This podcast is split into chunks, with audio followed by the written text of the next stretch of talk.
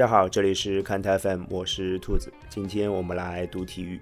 呃，读体育之前说了欧洲杯的回顾啊，现在欧洲杯已经如火如荼的进行了。那关于这届欧洲杯的故事，我们之前在别的栏目啊，在说个事儿里面已经讨论过了。今天我们说说 NBA。呃，之前最初的读体育的构成就是说说的 NBA 的故事啊，说了 NBA 的年鉴，说了好多好多期。每期通常我都会说五年，啊，每一年说个七八分钟，最多不超过十分钟。但今天我要用一整期的节目，可能至少要有半个小时甚至以上，来说二零一五到一六赛季。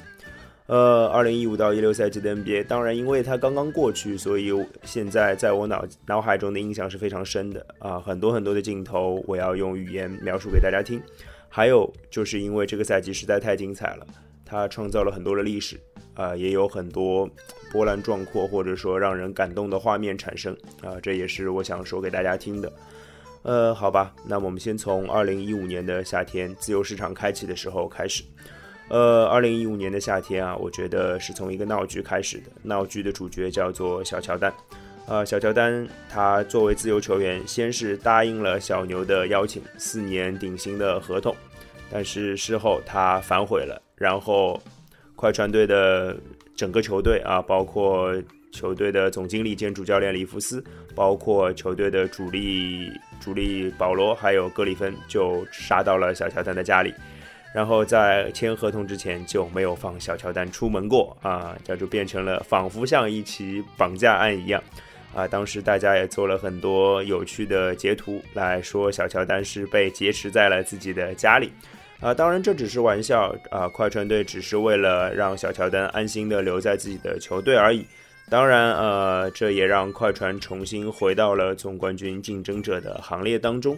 当然，呃，西部能竞争总冠军的球队当然不止快船一支。那马刺也找到了他们的舰队基石，那他们拍出了两份顶薪合同，就在这个夏天啊，上就应该说是二零一五年的夏天啊。他们用顶薪留下了球队的主力小前锋莱昂纳德啊，不可多得的防守天才，而且进攻端一直在进步啊。还有就是阿尔德里奇啊，他们从波特兰开拓者四年八千万签下了阿尔德里奇，也是顶薪的合同。在 GDP 组合尚存一丝气力的时候啊，他们无疑也成为了竞争总冠军的最佳人选。呃，当然我们不能漏了雷霆队啊。呃，雷霆虽然在球员上面没有太大的动作啊，但是杜威二少的组合上限大家人尽皆知，他们的上限只有天空，可能天空都不能说明他们的极限啊。他们需要一个可以把两个人能力发挥到极致的主教练。呃，之前的主教练布鲁克斯执教很多年。兢兢业业，但始终没有让球队企及巅峰啊！杀入过总决赛，但是仿佛不是热火的对手。而2014到15赛季，他们更是排名西部第九，无缘季后赛。于是他们就找来了前佛罗里达大学的主教练比利多诺万啊，他曾经带队两次拿到 NCAA 的总冠军啊。当时他手下的得力战将包括诺阿，还有霍福德，还有布鲁尔。呃，他绝对是一个大学篮球的赢家啊，所以雷霆希望用他的身上的赢家气质来带给球队一些积极的变化。呃，相比于西部啊，其实东部球队在休赛期的动作就比较小。呃，其实看起来没有什么球队能够威胁到去年的东部冠军啊，克利夫兰骑士。呃，去年骑士在东部决赛的对手老鹰在休赛期啊。呃，没有人员补充的同时，还失去了一位得力战将，就是卡罗尔。啊，卡罗尔去，卡罗尔用一份四年六千多万的合同加盟了猛龙队。啊，多伦多猛龙也让猛龙补强了阵容当中最后一块短板，这也让猛龙看起来成为了骑士新赛季的最大的竞争对手啊，在东部。那其他球队看起来仿佛就只在为一个季后赛名额，或者说季后赛的一个更好的排位在争夺而已。那作为去年总决赛或者上个赛季总决赛的对手，骑士和骑士和勇士不约而同的在休赛期啊表示，好像我们好像没有什么好补充的了。啊，当然骑士有一个新闻就是他们和汤普森续约的一个肥皂剧吧。呃，当然，僵持到了最后一刻，续约还是达成了。事实上，勇士和骑士都对自己的阵容构架表示相当的满意啊。啊。不过相比之下呢，勇士的状况要相对糟糕一点，呃，因为他们在赛季之前遭遇到了伤病的麻烦，啊，不是球员啊，不是任何一个球员，而是教练。呃，主教练史蒂夫·科尔遭遇了非常严重的背伤啊，呃，背伤严重到干扰了他的生活，甚至影响到了他的睡眠。他选择暂时离开了球队啊，直到应该是到一月份才回归的啊。他把帅位交给了之前他的助手卢克·沃顿啊。勇士就在这个菜鸟主帅啊，不到四十岁的菜鸟主帅手中，开启了一段神奇的旅程，当然也打出了一个非常伟大的赛季。呃，勇士队开季的表现啊，让大家完全忘记了史蒂夫·科尔的存在，那或者说这样讲吧，忘记了科尔不在教练席这件事情。沃顿带队一路高歌猛进啊，二十四连胜创造了 NBA 历史上最长的开季连胜纪录。呃，加上上个赛季最后的四场连胜，跨赛季的二十八连胜，在 NBA 的历史上排名第二，仅次于一九七一到七二赛季洛杉矶湖人的三十三连胜。啊，这里有一个非常巧合的事情，就是终结前两名连胜的是同一支球队啊，这支球队叫做密尔沃基雄鹿队，啊，堪称连胜杀手啊。呃，当时啊，所有人都觉得啊，这是这个赛季的勇士会与众不同啊。当然，这个事实就是这样子的，他们创造了太多太多的记录。当然，最有名的大家知道就是 NBA 历史单场呃。NBA 历史单赛季赢常规赛胜场最多，七十三胜，他们打破了芝加哥公牛一九九五到九六赛季七十二胜十负的记录。同时，他们也是单赛季客场胜场最多的球队，呃，包括跨赛季主场连胜场数最多，还有单赛季投中三分个数最多，他们投进了一千零七十七个三分球，之前没有球队超过哪怕九百五十个啊。那在球员方面也有一大堆这样的记录诞生，当然很多都属于库里，啊，库里拿到了常规赛 MVP，又拿到了得分王，他还创造了很多记录，比如单赛季命中三分最多啊，四百零二个啊，他超过了四百个三分啊，我记得最后一场比赛他命中呃那个第四百个三分的时候，我是在电视机前非常非常兴奋的。呃，第二、第三多啊，单赛季第二、第三多投中三分的记录也是库里保持的，啊，他在这个赛季有四场比赛投进了超呃超过十个三分，或者十个或者十个以上的三分，啊，这也是历史的记录。他在二零一六年的一月份，整个一个月投进了八十一个三分，成了 NBA 历史上第一个单个月投进超过八十个三分的球员。而且他常规赛已经连续一百五十二场命中三分，而且这个记录依然在延续。我看不到这个记录结束的那一天啊，这是非常非常恐怖的一件事情。而他的后卫搭档啊，水花兄弟的另一名成员汤普森也单赛季命中了两百七十六个三分，创造了个人纪录。这个记录呢，在 NBA 历史上排名第四。啊，虽然排名第四，但是他。前面只有一个对手，就是库里啊，前三的记录都是库里保持的。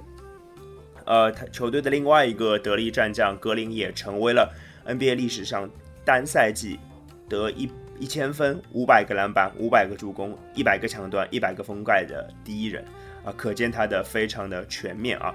勇士的三人组证明了，其实不需要人员的增加，他们三个人的进步就足够把球队提到更高的水准、更高的高度。而死亡五小依然保持着非常恐怖的杀伤力，啊，无限换防，然后杀人不眨眼的反击，一分钟追十分对他们来说是轻而易举的事情。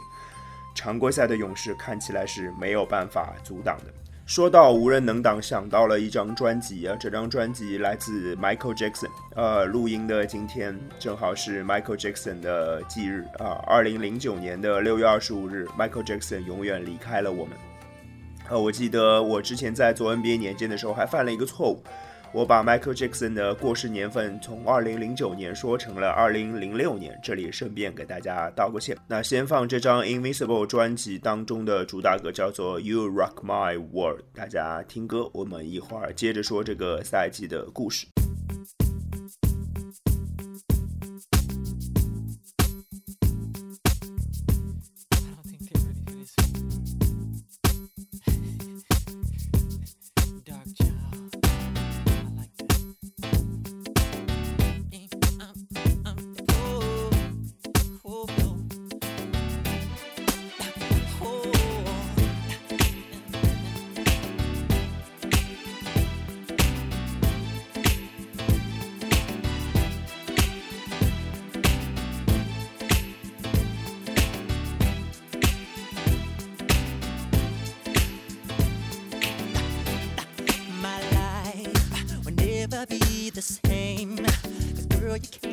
change.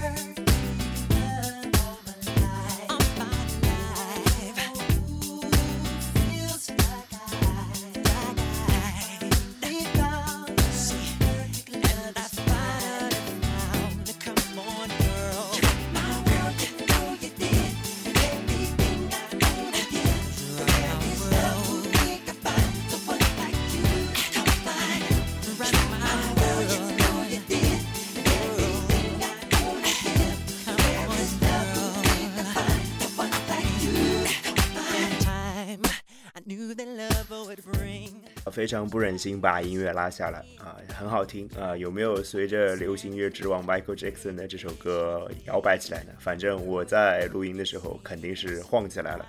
呃，那我们接着讲2015到16赛季这个刚刚过去的 NBA 赛季的故事。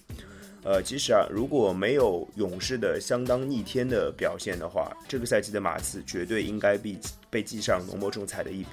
呃，六十七胜十五负的战绩，在绝大部分的赛季都能毫无悬念的拿到常规赛的第一。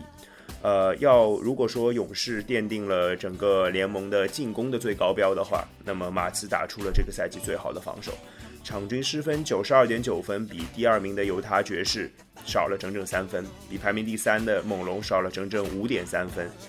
二零一六年的四月十日，勇士队攻陷了马刺的主场。让马刺单赛季主场全胜的记录破灭了。不过，马刺依然以四十胜一负的主场战绩和一九八五到八六赛季的凯尔特人并列单赛季主场胜场的最多次数。当所有人都期待马刺和勇士在西部决赛会师的时候，有一支球队大声的出来说了句 “no”，他们是雷霆。其实雷霆在常规赛并没有拿出令人信服的表现啊，杜威二少看起来都是各自为战。呃，五十五胜的常规赛战绩对大多数来说是及格，在雷霆球迷的眼中更应该是不及格的表现。而且，多诺万教练也没有拿出 NCAA 王牌教头的风范，无论从打法设计上还是球员轮换上，都没有什么过人之处。但是，季后赛的雷霆完全脱胎换骨，他们在西部半决赛当中给了马刺一记重拳。虽然阿尔德里奇在系列赛前两场连续拿到了三十八分和四十一分的高分，但是威斯布鲁克在这个系列赛完成了彻底的蜕变，他仿佛找到了真正的控卫的灵魂，啊，不再盲目的进攻，永远把球给到位置最好的队友。雷霆的进攻就这样被梳理得井井有条，而此前被认为完全没有进攻能力、进攻当中可以被完全放弃的罗伯森，在第六场比赛当中五投三中三分线外。雷霆依靠大家集体的出色表现，在一比二落后的情况下，连扳三场，四比二击退马刺。而且，只要你看过这个系列赛，你就觉得这不是一个冷门。雷霆的表现对得起他们这次系列赛的胜利。而同时，勇士在季后赛里啊遭遇了麻烦。呃，最大的麻烦啊不是对手，还是他们自己。呃，也许有一些运气的成分。库里在对阵火箭的第一轮季后赛当中，接连两次受伤。整个系列赛当中，他的出场时间仅仅三十八分钟而已，还不敌平时他一场比赛，啊！但他的队友们让比赛看起来依然没有悬念。或许是因为勇士队的其他球员表现依然很出色，实力依然很强，也有可能是火箭真的太不堪一击了啊！而他们啊，勇士在季后赛的第二轮对手是赛季的最大黑马波特兰开拓者。其实，波特兰开拓者在这个休赛期损失了整个去年首发阵容的五分之四，只有主力控球后卫利拉德一个人留在了球队，其他四个人都离开了球队。阿尔德里奇去到了啊马刺啊，罗宾罗佩斯去到了纽约尼克斯，巴图姆去到了黄蜂，呃，然后呃韦斯利马修斯马修斯去了小牛，呃，所以。他们这个球队几乎已经分崩离析，他们全队的工资总额排名联盟倒数第一，也就是是工资最低的球队，也是最平民的球队。他们的首发工资总额之和还不到一千九百万美元，这个工资数在洛杉矶快船的工资榜单上只能排在第四位，排在前面的是保罗、小乔丹还有格里芬。呃，没有人会认为这一支已经支离破碎的开拓者会有一丝丝打进季后赛的希望。不少球评啊都认为，赛季前认为开拓者会在西部垫底啊，甚至比不过什么青年禁卫军、森林狼啊，甚至坐等科比退役的洛杉矶湖人。但是开拓者的表现狠狠地抽了所有人的耳光啊！球队在主教练斯托茨的带领下，非常的进攻井井有条，防守也相当的积极。呃，麦克鲁姆用爆炸性的得分表现和利拉德组成了后场双枪，他场均从六点几分进步到了二十分以上，毫无争议的拿到了年度最大最快进步奖。而利拉德更是爆发啊，他的爆发的点在于。他没有入选全明星赛啊，当然这也是我令我非常意外的一件事情。他在这个怨念之下彻底爆发。全明星赛之后的第一场比赛，他一个人拿到了五十一分，对手是谁？对手是七十三胜九负，最后拿到七十三胜九负的金州勇士。他们把勇士打得毫无还手之力，一百三十七比一百零五，他们赢了勇士整整三十二分。啊，之后随着呃球队的逐渐的进入状态啊。四十四胜三十八负的战绩让他们稳居西部第五。之后，他们又以下克上，击败了保罗、小乔丹还有格里芬率领的快船，基本上爆出了西部季后赛的一个冷门啊！当然，好像也是唯一的冷门。呃，要说冷门的话，达拉斯小牛杀入季后赛也算是一个小小的冷门啊。他们之前经历了小乔丹的叛逃事件啊，基本就沦落到了帕楚里亚来打主力中锋的这个地步啊。但是啊。卡莱尔教练就用这一桌犄角旮旯一般的原材料啊，做出了相当可口的美味佳肴。他们拿到了西部第六啊，他们这个排名和他们纸面阵容比起来是一个大大的惊喜。呃，怎么说呢？如果西部可以用惊喜来形容的话，那东部只能用惊吓了啊啊，或者说失望吧啊。七六人队持续在选秀大会当中选内线。啊，选到了奥卡福，当然奥卡福的表现还不错。当然，他们继续选择摆烂，到了联盟都几乎看不下去的地步啊。他们拿到了十胜七十二负的战绩，险些成为 NBA 历史最差啊，离最差记录也就一场。而被寄予厚望的青年禁卫军密尔沃基雄鹿，除了终结勇士的连胜之外，几乎没有可圈可点的地方，也早早退出了季后赛的争夺。可能更让人失望的是芝加哥公牛。芝加哥公牛之前在西伯杜教练的带领下啊，是一个铁血之师啊，大家都看得到他们的铁血风骨。呃，但是他们在换帅之后啊，换了霍伊伯格之后，他们想打出更好的进攻，但是进攻变好了，防守却一溃千里啊。他们最终在和活塞的季后赛资格的较量当中啊，败下阵来，八个赛季以来第一次被排除在了。季后赛门外，那底特律同竞争过他们的底特律是在六年之内第一次杀入了季后赛啊。那这里再多提一点点跟常规赛有关的事情是全明星赛啊，全明星赛也也是这个赛季我觉得比较惊喜的部分啊。我觉得原本全明星赛已经近乎变成了鸡肋啊，这个赛这个季常规赛的全明星赛竟然我觉得重新焕发出了光辉啊。首先，他们砍掉了原先几乎没有人、已经没有人关注了投篮之星的比赛啊，而技巧挑战赛呢，增加了一对一的部分啊，就是两个人同时比赛啊，在两个半场，然后直观的就能比较出谁快谁慢啊，取消了计时的成分，而且他最后搞出了一个噱头是大个子对小个子啊，而且比赛最后决赛就是大个子里面的赢家和小个子里的赢家对抗啊，而且最后。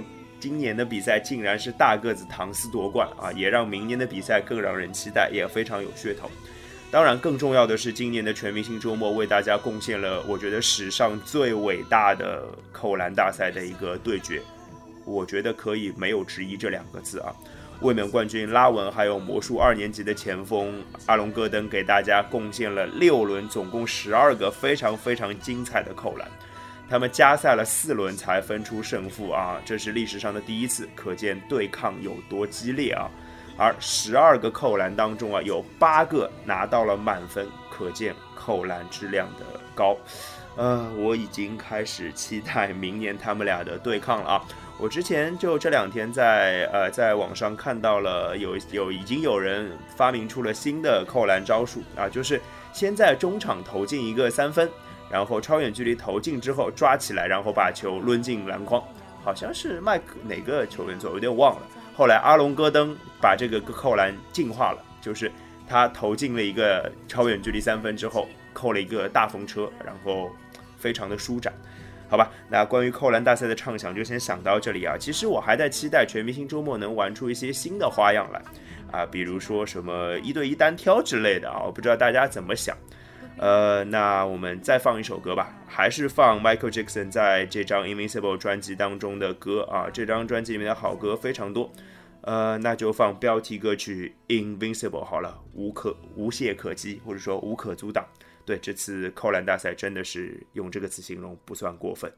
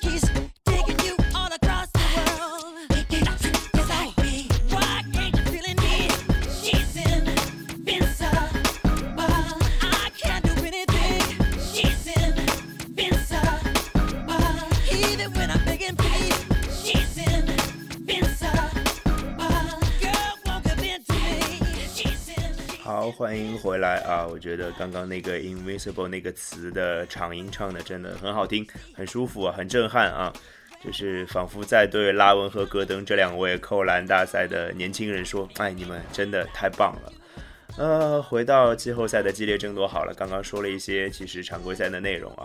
本赛季啊，最精彩的两个季后赛的对决都跟金州勇士有关啊，两个系列赛都打到了第七场，都是一比三的逆转。啊，我们先说西部决赛，雷霆对阵勇士啊。呃，赛前其实从舆论上来讲，其实勇士依然被认为是不可战胜的无敌之师啊，死亡五小更是让人闻风丧胆。之前就已经提过了，但是啊，雷霆似乎找到了对付勇士的方法，就是无限换防加上拼命冲击前场篮板。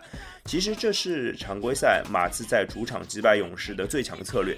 而同时，雷霆本来就是联盟篮板最出色的球队啊，他们的篮板排名联盟第一啊。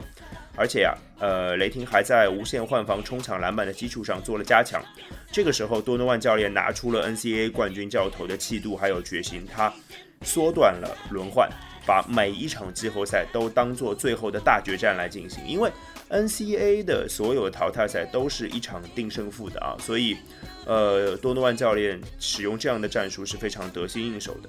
呃，他们在系列赛第三场、第四场几乎把勇士队已经打到了崩溃的边缘啊！连续两场二十分以上的大胜，让他们拿到了三比一的领先。而且当时勇士看起来已经没有任何还手之力，基本就是半场把勇士打花的节奏。但是勇士用三分完成了救赎。呃，第六场比赛，汤普森一个人命中了十一个三分啊，创造了 NBA 季后赛的单场三分个数的记录。他这场比赛拿下了四十一分，几乎就是一己之力帮助球队改命成功啊。第七场比赛，水花兄弟又联手贡献了十三个三分，硬生生就是把一只脚或者说一只半脚已经踏入总决赛大门的雷霆强行拉了回来。勇士四比三逆转成功，连续第二年杀入了总决赛。这两场比赛，第六、第七场这两场比赛，勇士总共投进了三十八个三分。呃，这我相信一定违背了很多人心中的篮球法则，但是这确确实实的就发生了。呃，系列赛结束之后，所有人都在为雷霆感到惋惜啊。其实，包括勇士的球员都在承认说，雷霆和他们一样配得上总决赛这个称号或者说这个头衔。但是，这样的结果就已经注定了，没有任何改变的可能性。当然，这样的结果会对今年夏天成为自由球员的杜兰特的去留造成什么影响，现在也不得而知。我们把视线拉到东部。东部的比赛就远没有西部那么激烈啊！当然，主要一方面是因为骑士太过于强大，另外一方面是因为其他球队实在跟他们差得太远了。呃，当然这样说，没有骑士参与的东部季后赛还是相当激烈的啊！第二轮出现了，前两轮当中出现了三次抢七啊！呃，热火在波什因为呃因为生病啊，其实不是受伤，因为伤生病赛季报销的情况下，依然拿到了常规赛的第三。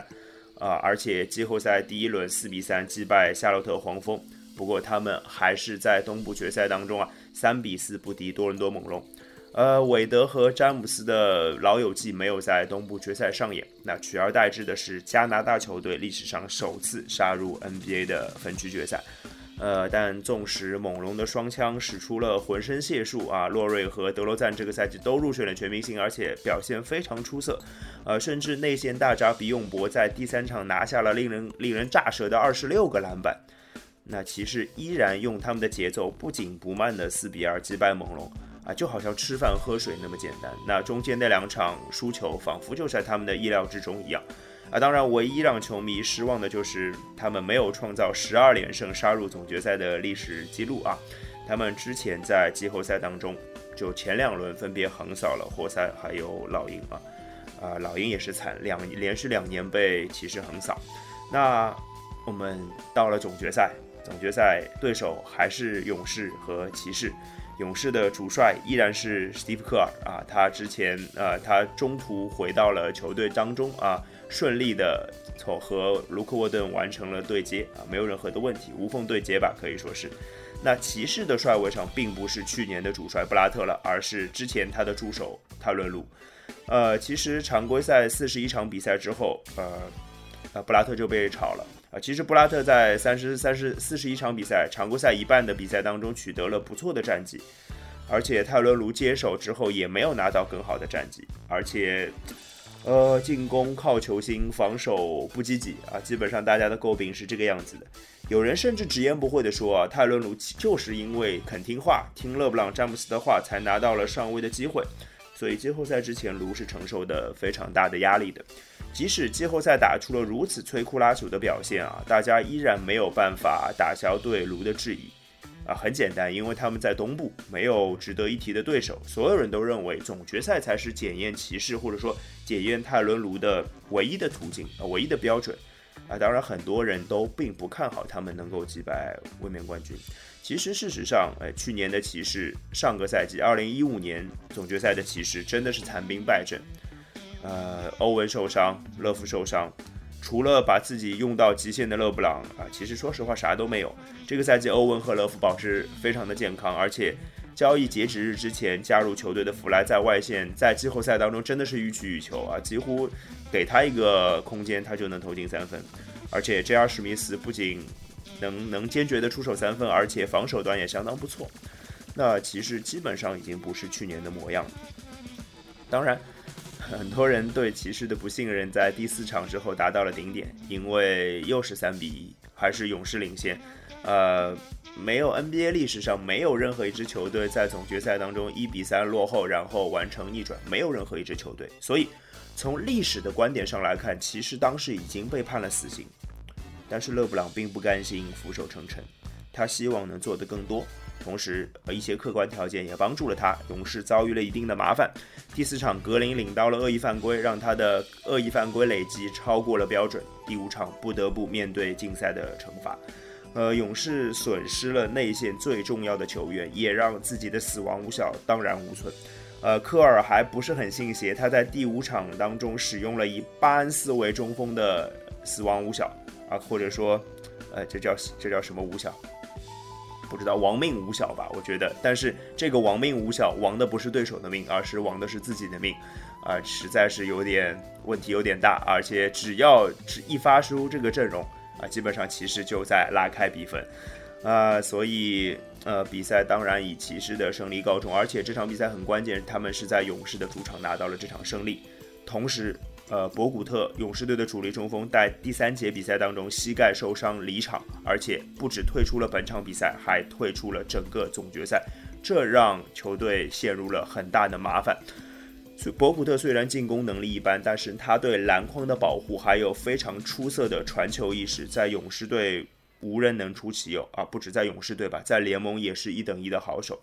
缺少了首发中锋的勇士啊，在第六场直接派出了死亡五小单人首发，但是在在有骑士的内线摧残之下，呃，基本上没有收到很好的效果啊。伊戈达拉还在这场比赛当中拉伤了后背，多多少少影响了第七场比赛的发挥。呃，即使第七场回到了勇士的主场啊，科尔也在首发阵容当中做出了调整，上了埃泽里保护篮筐。而且甚至库里早早打开了三分的手感，但依然没有办法敌过骑士的三军用命，还有超强的个人能力。最后时刻，双方在八十九平这个比分当中僵持了将近三分钟。勇士最好的破冰机会来自库里和伊戈达拉的一个二对一的反击快攻，但是伊戈达拉的上篮被从后赶上的勒布朗结结实实的按在了篮板上。之后一波进攻，欧文面对库里强投三分命中，那一刻。勇士球迷陷入了死一般的寂静啊！整个甲骨文球馆完全听不到任何声音。随着最后时刻的三分抢投不中，骑士用九十四比八十九的这样一个低比分拿到了抢七的胜利，完成了 NBA 历史上的第一个一比三之后的逆转，创造了历史。勒布朗毫无疑问拿到了总决赛的 MVP 奖项，同时我觉得卡利·欧文也功不可没。而之前很多人都说他进攻华丽，但是没有关键时刻担当的能力。但是他在这个总决赛系列赛当中，第三场开始彻底找到手感，逆转了战局，用华丽的单打还有稳健的关键球处理，让他开始越来越接近超级巨星的行列，也回回应了很多人的质疑。呃，我比赛结束之后，我看了画面啊，没有没有离开电视机，看到了很多人让我动容的画面。呃，勒布朗蹲在地板上掩面痛哭，他承受了太多太多的压力，包括之前对克利夫兰人的背叛，还有回归。呃，去年总决赛他用一己之力帮助球队拿到了二比一的领先，逼得勇士使出了首发死亡五小才逆转成功。那今年的大逆转是对他最好的褒奖。同时，比勒布朗表现的更失态的是主教练泰伦卢，三十九岁的他成为了 NBA 历史上最年轻的总冠军教头之一。背负了勒布朗傀儡的称号，他把球队带上了巅峰，他打消了很多很多人的质疑，他证明了自己。他在板凳席上的放声痛哭，我觉得比勒布朗更让我动容。呃，颁奖典礼上啊，骑士老板加尔伯特说出了“上帝今天爱克利夫兰”这样的字眼啊。一九六四年，NFL 的克利夫兰布朗队拿到了 NFL 的冠军。之后五十二年，这座城市再也没有四大联盟的球队染指总冠军。上帝恨克利夫兰，仿佛不再是一个段子，而是深深的诅咒。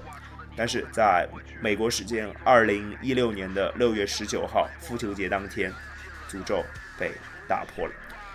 所以这是一个伟大的赛季。这个伟大的赛季，常规赛属于勇士，季后赛属于骑士。我们没有必要去比较谁更伟大。唯一可以确定的是，他们的表现值得被所有人铭记。赛季的结束意味着离别，总有些人要离开。我觉得这个赛季的离别名单当中最重要的名字是桑德斯，还有科比。二零一五年的九月十日，明尼苏达森林狼宣布助理教练米切尔接替身体状况不佳的原主教练桑德斯出任球队代理主帅。当时大家都在为桑德斯教练祈福，希望他身体早日康复。但没有人想到，在一个多月之后的十月二十五日，桑德斯就永远离开了大家，享年六十岁。桑德斯教练在森林狼功勋卓著，他在一九九五年的选秀大会当中，第一轮第五顺位选中了加内特。KG 在 NBA 效力了二十一个赛季，始终把桑德斯看作恩师。呃，在恩师离开之后，他在恩师的车位之前久久不愿离去的画面，让人非常的感动。二零一四年，桑德斯重回森林狼之后，他把威金斯和唐斯两位状元状元带到球队。亲手把 KG 找回来，带领年轻人前进。球队充满了天赋，但森森林狼却失去了这样一位恩师。好在桑德斯已经把森林狼引向了正确的道路，接下来就看他的孩子们能怎样走下去了。呃，另一个离别当然属于科比。二零一五年的十一月二十九日，科比官方宣布，这是他的最后一个 NBA 赛季，他将结束第二十个赛季，然后结束自己的 NBA 生涯。呃，虽然其实赛季初甚至赛季开始之前就做好了准备，但是真的听到这个宣布，心里依然有些酸楚的感觉。即使我不是，绝对不是科比的球迷。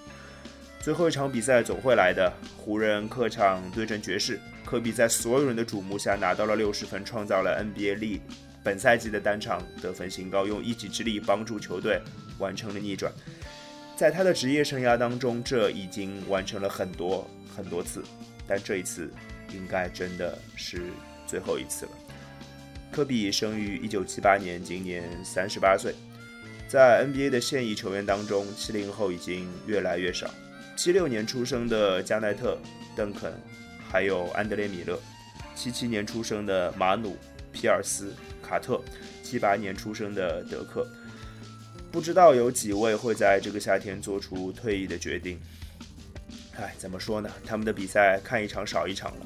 我我还希望多看几场，但是 NBA 真的是属于九零后甚至九五后的了。一个赛季的精彩告一段落，马不停蹄会来临的。会是一个腥风血雨的休赛期，因为工资帽的大幅上涨，几乎所有的球队都会追逐大牌，同时几乎所有拥有球员选项的球员都会跳出合同，因为他们知道这个夏天是赢取大合同的最好的时机。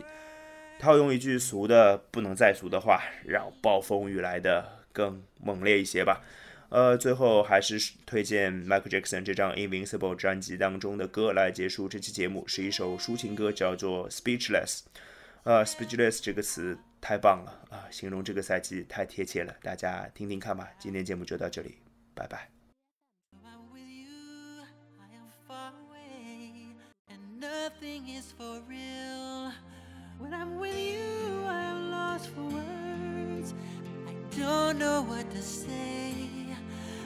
head spinning like a carousel.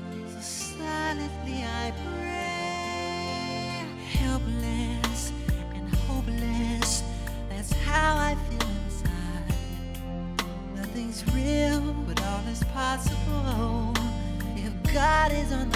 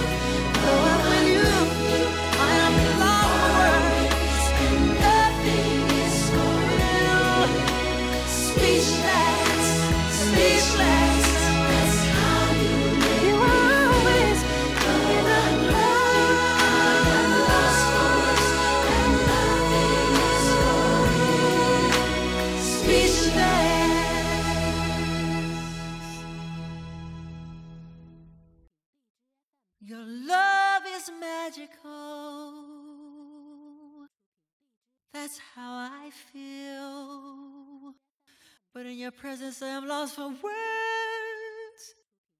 Words like, like, I love you.